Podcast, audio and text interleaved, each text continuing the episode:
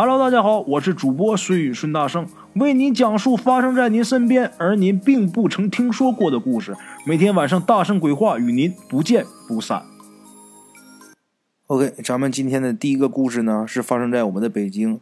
故事的主人公呢，给我们提供故事的这个人啊，名字叫做小娟，是一位女孩啊。小娟从小生活在北京，他们家是一个在北京住在一个四合院里边。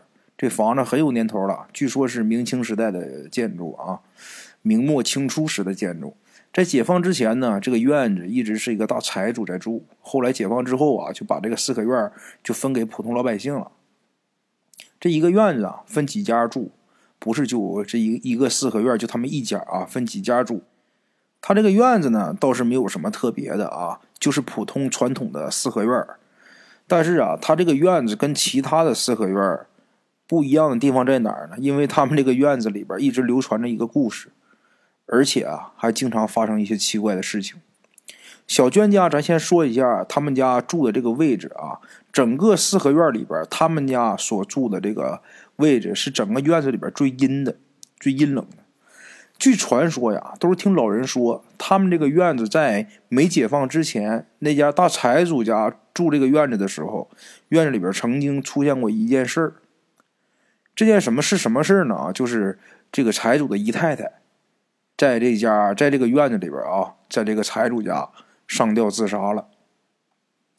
那个时候啊，就是会发生这种事情很多，但是这必定已经是很久很久之前的事咱这解放都解放多少年了，对吧？四九年啊，咱建国了，建国以后这都多少年了？其实吧，就是只是传说，具体是真是假谁都不知道。但是他们这个四合院啊。有一间房子，这间房子就是小娟说，从她生下来就没见这间房子门开过。她也问过她爸她妈，就说那个房间怎么总锁着门？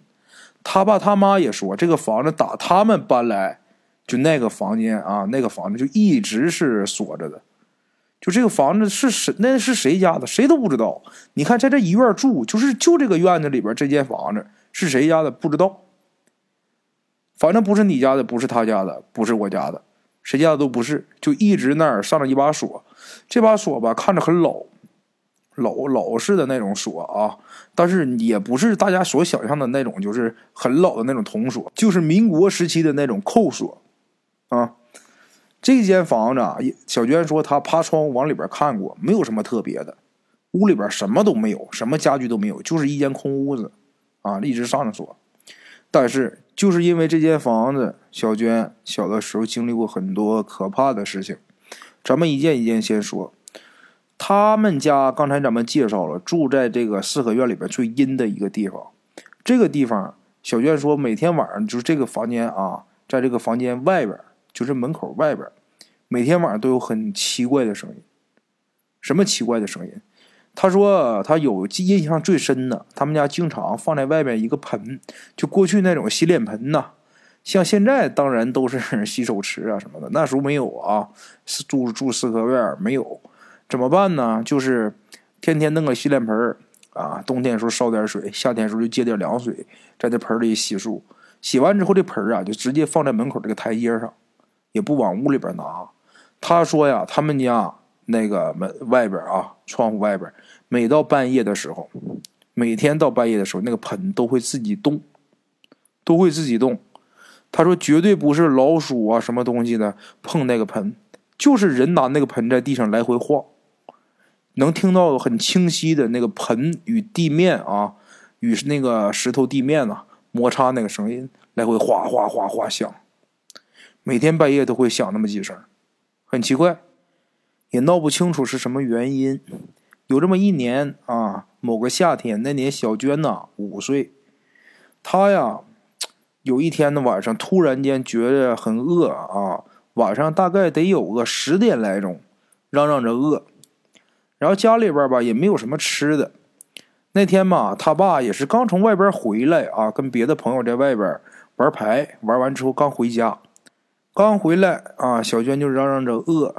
这一嚷嚷饿呀，小娟她爸呀那天刚好赢赢了点钱，就说呀，那个我走，咱咱出去吃烧烤去。那天小娟他妈那时候已经都躺下了，人都已经躺下了，就跟他爸说我不去，要去你们俩去吧。你真不去，我不去，你们去吧。就这么的，小娟她爸带着小娟啊，这爷俩出去吃烧烤去了。出这胡同口往前拐没多远啊，那时候十点多钟就有，还有卖烧烤的，爷俩出去吃烧烤。过了一会儿啊，小娟他妈自己在家，就他爸就已经走了有一会儿了啊，有一会儿了，那屋里边他妈一个人睡觉，就把灯关了。我然后就听见呢，外面哐哐推门的声音。小娟他妈就听推门的声音，就喊了一声，自己拿钥匙开门。小娟的妈妈以为是小娟的爸爸领着小娟吃完烧烤回来，啊，其实不是，不知道是谁在推门，喊了一声啊，你自己拿钥匙开门，结果真门可能打开了，进来人了。小娟他妈那时候睡得迷迷糊糊的啊，人已经是已经睡着了，迷迷糊糊的就没顾得上那么些。就这个人旁边这个人呢，上上床了啊。一一掀被子，就跟他躺在他旁边了。小娟他妈也没觉得怎么奇怪。过了一会儿啊，小娟他爸带着小娟吃完烧烤回家了。回家当当当一敲门，他妈一下哎，这一惊一惊醒，哎，不对呀，这刚才不是回来了吗？这怎么忽然间想起来了啊？就在刚才，在小娟他爸。真正的啊，小娟她爸回来的这个时间提前也就是十五分钟左右。那刚才那个人是谁呀？前十五分钟那人是谁？一掀被子躺我旁边那人是谁？没有人呢。现在啊，问题是啊，刚才明明就是开门进来了，把门又关上了，然后掀被子上床了。这人是谁？真把小娟他妈给吓到了那天。赶忙起来把门开开，小娟她爸进来了。进来之后啊，什么都没敢说啊，因为孩子在那，把孩子先哄睡着了。小娟她妈才跟小娟她爸说这个事说完之后，小娟她爸也害怕，先把灯都打开，拿了个棒子，这屋里边啊，衣柜里边、床底下开始找，什么都没有。然后也害怕呀，那能不害怕吗？院子里晚上经常有那个怪声。而且呀，就那间房子空着，那间房子你白天瞅都瘆得慌，那晚上瞅更瘆得慌。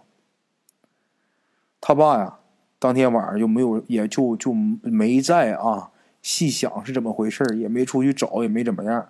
第二天天刚一亮，他爸赶紧起来，赶紧起床，到这四合院院子里边去看，看院子里边经常锁着门的那个房间，那个锁有人动。那个锁开了，明显的开了啊！但是在上面挂着呢。他爸壮个胆子过去之后，把这锁一打开，把门一拉开，傻眼了。怎么傻眼了？这屋里边有一串脚印儿，那脚印儿啊不大，哎，就那个小脚啊，三寸金莲那个样子啊，咱们都知道能有多大。大家想想，三寸能有多大啊？那小脚，一串小脚印儿。走到这个屋里边啊，走这走到这个空房间的正中间，这个脚印凭空消失了。就这东西就没办法解释了，就不敢想了，越想越害怕。怎么呢？因为他这个房间里边啊，没人打扫，这么多年都没人进去，地上那个土啊、那个灰啊，落那么厚一层。你要说人是人走进这屋里边，就算他也是小脚，他脚小哈，走进来，他得有往出走的脚印吧。没有，只有往里边走的脚印，而且走到正中间，这脚印消失了。打那以后，他们家这个小娟儿啊，就咱给咱们讲故事这个女孩啊，现在已经大姑娘了。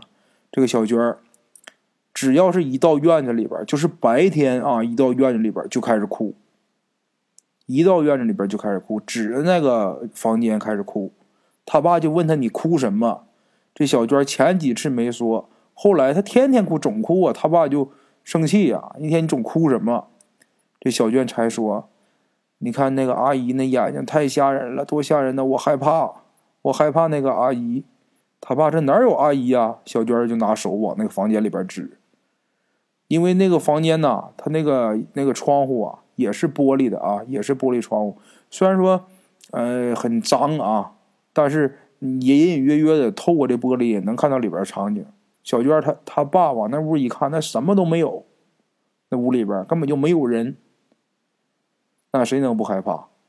后来啊，这院子里边其他这些人家晚上也能听见怪动静，大伙儿就一起呀，请了一个道士，就说：“来吧，你来给静静静宅吧，我们这个院子不太平。”找这么个道士来给静宅，道士折腾了一番啊，挨屋挨屋走，走到这个这个房间里边，很奇怪的这个房间啊，没人住的这房间。走到这个房间门口的时候，这道士就说：“问题就出这儿了。”这里边有鬼儿啊，有个鬼儿不愿意走。后来道士道士给做了一通法，做一通法事啊，把这个鬼给请走了。进完宅之后，院子里边放两挂大鞭，噼里啪啦。从那以后，小娟再没哭过，她这房子就算太平了。这是小娟给咱们讲的今天的第一个故事。小娟说呀，在她五岁时候发生这个故事，她其实印象并不深，因为她那时候太小了啊。你虚岁五岁，实际周岁才四岁多，那根本就记不住，根本就记不记不了那么清楚啊！隐隐约约的有印象啊，他见过那个阿姨什么样，但是说他说我实在是记不太清，就这些事儿都是他爸他妈在他长大以后讲的这些事儿，还问他闺女你能记住吗？那小娟上哪儿记住？他说我有一点印象，有个轮廓啊，但是记不太清楚。小娟说呀。发生在我身上的事啊，远远没有结束。他说：“我从小啊，我们那胡同里边有一个台球桌，有一个台球桌啊，每天呢都有好多人在那打台球。小娟的爸爸呀，每天就特别喜欢打台球。小娟从小就跟他爸在那儿玩后来呀，这孩子一点点长大了，长得比这台球案子高了，自己就研究要玩了，要打了。”还别说，他说他从小啊，还真有点打台球的天赋，从来没人教过他，但是他打的特别准。后来这些大人呢，在一起打台球赢钱的，玩的就是最普通的八球哈，一家七个球，然后最后去抢那个黑八。他们大人呢，玩赢钱的怎么玩呢？就是看谁最后剩的剩球了啊，谁先把黑八打进，把黑八如果打进那家啊，那边的球也都打完了，就赢五块钱。如果那边还有球的话，一个球算十块。他们是这么玩的。小娟说，在他十五六岁的时候，就基本上他们那胡同里边没有对手，男的女的啊，就是半大小伙子，很爱玩，玩的很爱打台球的，打不过小娟。小娟自己说啊，当时颇有一种胡同王者的风范。后来呀，由于这个年龄越来越大了，到了二十来岁的时候啊，就他们那个胡同里边，他就。待不下他了，用他自己的话说，这胡同里边待不下我了，在这胡同里我是王者，怎么办呢？就往那打球人多的地方啊，像这个北京市区里边啊，那哪大台球城啊，台球房就去那儿玩了，去那玩也玩钱的。他说玩的还大，一个球一百块钱，就那小娟都不输。他说我打台球打的真不错，正因为这样，才出了一件可怕的事。因为一般打台球，你是高峰的时候都得是人下班了之后去玩你就说晚上下班五点，他得吃饭干嘛的？弄来弄去，晚上七八点钟，啊，台球台球城的人才最多，啊，他就那个时候去，八点左右去，一般打到晚上十一点左右，啊，十二点，要打时间长一点，一两点的时候也有。打完了自己再回家，再往回走。他给我说故事的时候，我就问他。我说你这大半夜不回家，你爸你妈不管你啊？小娟说一开始啊也担心，后来呀我我爸也跟我去过几次，就看我确实就是在打球啊，就是玩钱呢，他也就没什么担心的了。有时候太晚呢，他就给他爸打个电话，他爸就来接他了。但是一般情况下，像十二点之前，基本上自己就回家了。小娟说，如果说要不是我经历过经历了那件事情的话，到现在我还很喜欢打台球。他经历了什么事情啊？二十岁的时候，有一天，也是照常去打台球啊。那段时间，他怎么说？他手气一直不错，打的一直都很顺，就是基本上是没输过钱。就是说，打十回，他得赢九回，输一回，得是这个概率。有一天呢，照常是啊，照常去跟人家玩。但是那天他说我就打的特别不顺手，跟人家打了十盘啊，打了十打了十盘，自己输了八盘。小娟就觉得他从来没有这么不顺手过，那球啊就在那袋口，他都打不进去。啊，这么些年没发生过这种情况，手这么不顺，自己玩着玩也憋气，不玩了，把杆一放，走吧。玩了十盘，输了一两千块钱，不玩了，走回家。回家他那个，因为那个台球城啊，台球厅他经常去。那台球厅是一个地下的，负二层，负二层一个地下台球厅。玩完之后坐电梯上去，他那个台球厅一共四个电梯，那台球城特别大，我就想那得多大个台球城有四个电梯啊？我是想象不到。小娟说每次我都是呃坐右手边啊第二个电梯上去，或者右手边第一个电梯，从那个口出去往前走，走大概得有五分钟的路程，就是一个露天的停车场。因为那台球厅附近没有停车场啊，没有停车位，必须得停在那个停车场，然后走过来，步行过来。他每天都是从那出来，然后取车开车回家。他说我天天来，他说那将近一年时间，我整天都在那儿晃。那这条路我走了无数次了，那这简直太熟悉了。但是今天他说我很奇怪，刚一出电梯，他说我就觉得不对，也说不好哪儿不对。那天大街上一个人都没有，大家想想，北京啊，晚上十一二点钟时候多繁华呀！那夜生活才刚刚开始。他说就一个人都没有。他说就感觉怎么这么怪，这么奇怪，也说不上哪儿奇怪。自己就往前走，奔停车场，奔自己车位的方向走啊，停车的地方去，往那个方向走。走着走着呀，这个小娟就觉着越走越奇怪。为什么？因为路边的建筑。还有这些花草树木啊，包括一些商家的霓虹灯啊牌匾，她从来没见过。越走着心越觉得凉，越觉得可怕。这怎么回事？继续往前走，走了好久也没有找到他经常停车的那个停车场。小娟觉得这不对，这怎么回事？我怎么还能走迷路呢？然后他。掉头啊，心想今天晚上可能要坏，遇到什么怪事了。掉头往回走，他心想：我大不了我再回台球厅是吧？我再在那，我在这在那待一会儿，我再玩一会儿，玩一会儿，待会儿他们有散场的时候啊，有经常一起打球的，是不是陪我出来找，就完了，跟他一起走不就没事了？这么想了，摸头往回走。等再往回走的时候，找不着那个大厦了。就是那个地下台台球城那个大厦啊，找不到了。怎么走走，怎么找找不着，围那转圈啊，也找不着。一座大厦凭空消失了。小娟当时真是心惊肉跳啊，害怕呀。他说那种恐怖啊，是大家理解不到的，并不是说你面前站一什么什么东西那种恐怖，一股莫名的恐惧。小娟后来想，我今天准是碰见怪事儿了，碰见邪事儿了。因为他虽然就是小的是午睡经历过一次啊，但是后来长大之后，就是记忆很清楚的时候，他并没有经历过这些事情。但是身边的一些朋友，包括一些老人啊，经常讲这方面的知识。他怀疑我是不是遇到鬼打墙或者鬼遮眼之类的。听老人说，遇到这种情况怎么办？抽烟，点根烟抽完就好了。可是呢，自己又不抽烟。身上根本没有烟没有火，这怎么办？后来又听有的老人说，你躺在地上，在地上滚三圈你就能破这鬼打墙。小娟那就死马当活马医，当时真害怕呀！瞧瞧周围也没有人，他怕身边一个人都没有啊！他心想也顾不上什么好看不好看了，躺地上就往前咕噜，往前滚。他说呀，自己穿一身白衣服，在地上滚了三圈还别说，滚这三圈滚过去之后，这小娟就感觉耳朵嗡响了一声似的。再一听啊，周围这个汽车的声音呐，还有就就很正常了啊，这周围的环境啊都变成平时的环境了。声音声音首先就什么都对了，车水马龙的声音。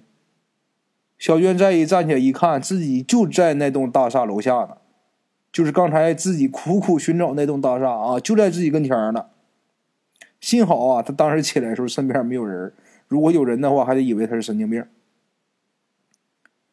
小娟一看这路认识了，这回再看这个旁边的花草树木、这些建筑、那些牌匾、商家，都跟之前的一样啊！